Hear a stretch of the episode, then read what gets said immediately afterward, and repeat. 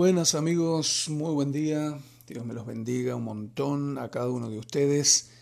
Gracias a la pastora Margot. Me doy cuenta que en la lectura de ayer metí la pata porque eh, me fui a 1 Corintios 8 y todavía me faltaban unos versículos del 7. Estuve bien con 1 Reyes 21 y capítulo 5, pero leí el capítulo 8 en lugar de leer capítulo 7, versículo 25 al 40, que hoy lo voy a hacer. Voy a redimir mi error y luego vamos a ir, sí, correctamente a Primera de Reyes 22 y Amos capítulo 6. Listos entonces, a ver quién más se dio cuenta. 1 Corintios 7, eh, versículo 25 en adelante dice, en cuanto a las vírgenes, no tengo mandamiento del Señor, mas doy mi parecer. Recuerden cuando dice mandamiento del Señor es que el Señor Jesús no había hablado respecto a eso. Doy mi parecer como quien ha alcanzado misericordia del Señor para ser fiel. Tengo pues esto por bueno a causa de la necesidad que apremia, que hará bien el hombre en quedarse como está. Estás ligado a mujer, no procures soltarte. Estás libre de mujer, no procures casarte. Mas también si te casas no pecas, y si la doncella se casa no peca. Pero los tales tendrán aflicción de la carne y yo os la quisiera evitar.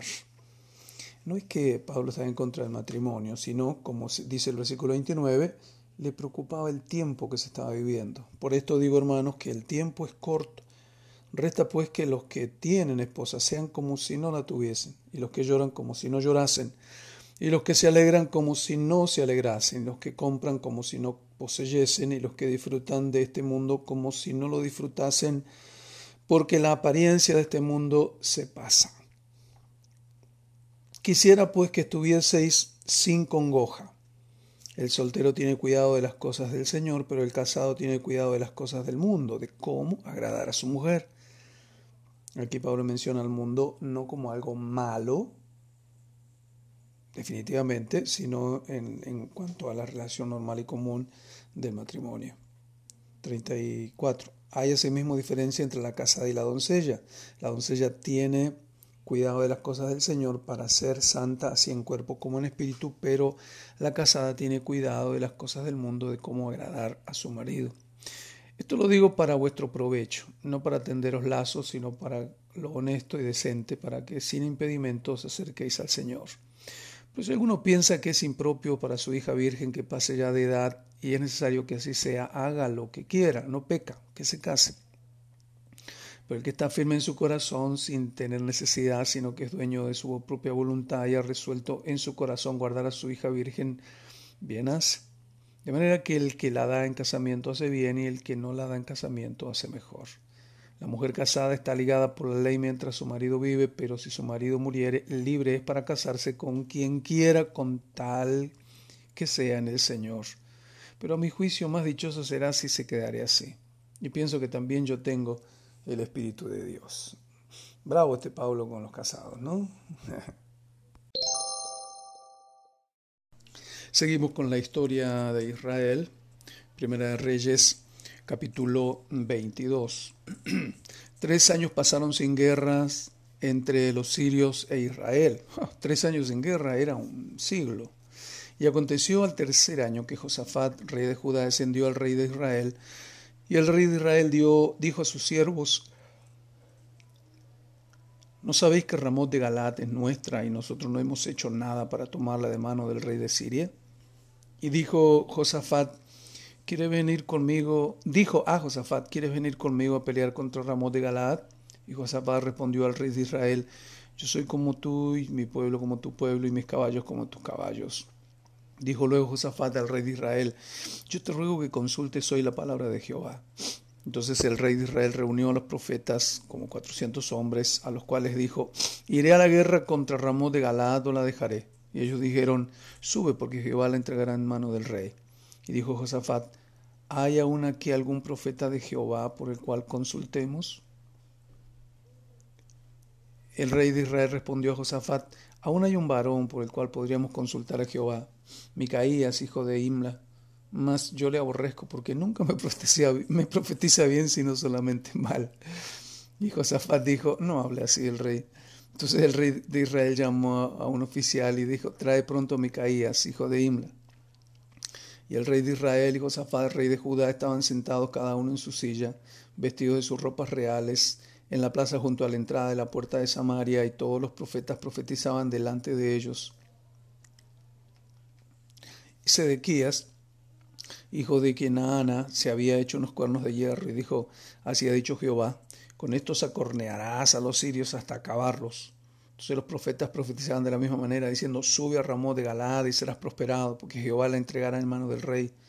Y el mensajero que había ido a llamar a Micaías le habló diciendo, he aquí, he aquí que las palabras de los profetas a una voz anuncian al rey cosas buenas.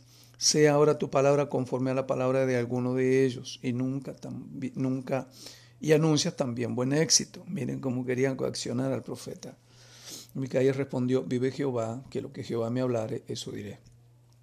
Vino pues al rey y el rey le dijo, Micaías, iremos a pelear contra Ramón de Galaad o la dejaremos.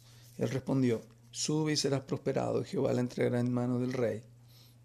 Y el rey le dijo, ¿hasta cuántas veces ¿Hasta cuántas veces he de exigirte que no me digas sino la verdad en nombre de Jehová? Es probable que lo haya dicho en torno a burlón. Entonces él dijo, yo vi a todo Israel esparcido por los montes como ovejas que no tienen pastor. Y Jehová dijo, estos no tienen Señor, vuélvase cada uno a su casa en paz. Y el rey de Israel dijo a Josafat, ¿no te lo había yo dicho? Ninguna cosa buena profetizará acerca de mí, sino solamente el mal. Entonces él dijo, oye pues palabra de Jehová. Yo vi a Jehová sentado en su trono y todo el ejército de los cielos estaba junto a él, a su derecha y a su izquierda. Y Jehová dijo, ¿quién inducirá acá para que suba y caiga en Ramón de Galaad? Y uno decía una manera y otro decía otra. Y salió un espíritu y se puso delante de Jehová y dijo, yo le induciré. Y Jehová le dijo, ¿de qué manera? Él dijo, yo saldré y seré espíritu de mentira en boca de todos sus profetas. Y él dijo, le inducirás y aún lo conseguirás. Ve pues y hazlo así. Ahora he aquí Jehová ha puesto espíritu de mentira en la boca de todos tus profetas, y Jehová ha decretado el mal acerca de ti. Entonces se acercó Sedequías, hijo de, hijo de Kenaana, y golpeó a Micaías en la mejilla, diciendo, ¿por dónde se fue de mí el espíritu de Jehová para hablarte a ti? Celos ministeriales, ¿no? Y Micaías respondió, he aquí tú lo verás en aquel día, cuando te irás metiendo de aposento en aposento para esconderte. Entonces el rey de Israel dijo, Toma a Micaías y llévalo a Amón, gobernador de la ciudad, y a Joás, hijo del rey. Y dirás, así ha dicho el rey, echad, echad a éste en la cárcel y mantenedlo con pan de angustia y con agua de aflicción hasta que yo vuelva en paz. Y dijo Micaías, si llegas a volver en paz, Jehová no ha hablado por mí. Enseguida dijo, oíd pueblos todos. Subió pues el rey de Israel con Josafat, rey de Judá, Ramón de Galaad, y el rey de Israel dijo a Josafat, yo me disfrazaré y entraré en la batalla, y tú ponte tus vestidos. Y el rey de Israel se disfrazó y entró en la batalla.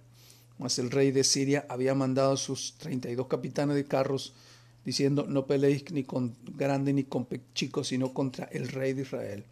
Cuando los capitanes de los carros vieron a Josafat, dijeron, ciertamente este es el rey de Israel, y vinieron contra él para pelear contra él. Mas el rey de Josafat gritó.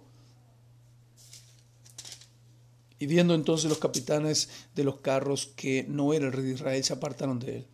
Y un hombre disparó su arco a la aventura e hirió al rey de Israel por entre las junturas de la armadura, por lo que dijo al su cochero, da la vuelta y sácame del campo, pues estoy herido. Pero la batalla había arreciado aquel día y el rey estuvo en su carro delante de los sirios y a la tarde murió. Y la sangre de la herida corría por el fondo del carro.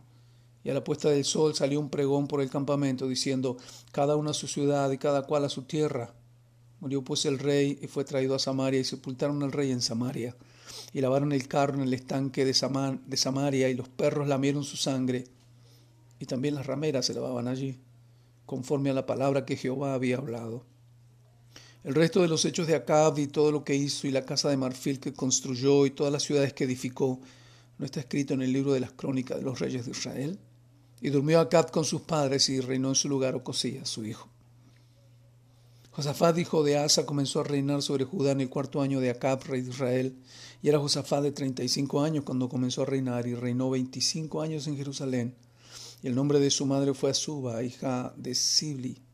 y anduvo en todo el camino de Asa, su padre, sin desviarse de él, haciéndolo recto ante los ojos de Jehová. Con todo eso los lugares altos no fueron quitados, porque el pueblo sacrificaba aún y quemaba incienso en ellos. Y Josafat hizo paz con el rey de Israel. Los demás hechos de Josafat, sus hazañas y las guerras que hizo no están escritos en los libros de las crónicas de los reyes de Judá. Barrió también de la tierra el resto de los sodomitas que había quedado en el tiempo de su padre Asa. No había entonces rey en Edom, había gobernador en lugar de rey. Josafat había hecho naves de Tarsis, las cuales eh, habían ido a Ofir por oro, mas no fueron porque se rompieron en Esión Geber. Entonces Ocosías, hijo de Acab, dijo a Josafat, vayan mis siervos con los tuyos en las naves. Mas Josafat no quiso. Y durmió Josafat con sus padres y fue sepultado con ellos en la ciudad de David su padre y en su lugar reinó Joram su hijo. Ocosías, hijo de Acab, comenzó a reinar sobre Israel en Samaria el año 17 de Josafat, rey de Judá, y reinó dos años sobre Israel. E hizo lo malo ante los ojos de Jehová, y anduvo en el camino de su padre, y en el camino de su madre, y en el camino de Jeroboam, hijo de Nabat, que hizo pecar a Israel, porque sirvió a Baal y lo adoró. Provocó a ira a Jehová, Dios de Israel, conforme a todas las cosas que había hecho su padre.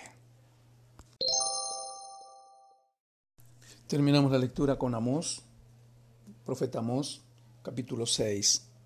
Ay de los reposados en Sión y de los confiados en el monte de Samaria, los notables y principales entre las naciones a los cuales acude la casa de Israel.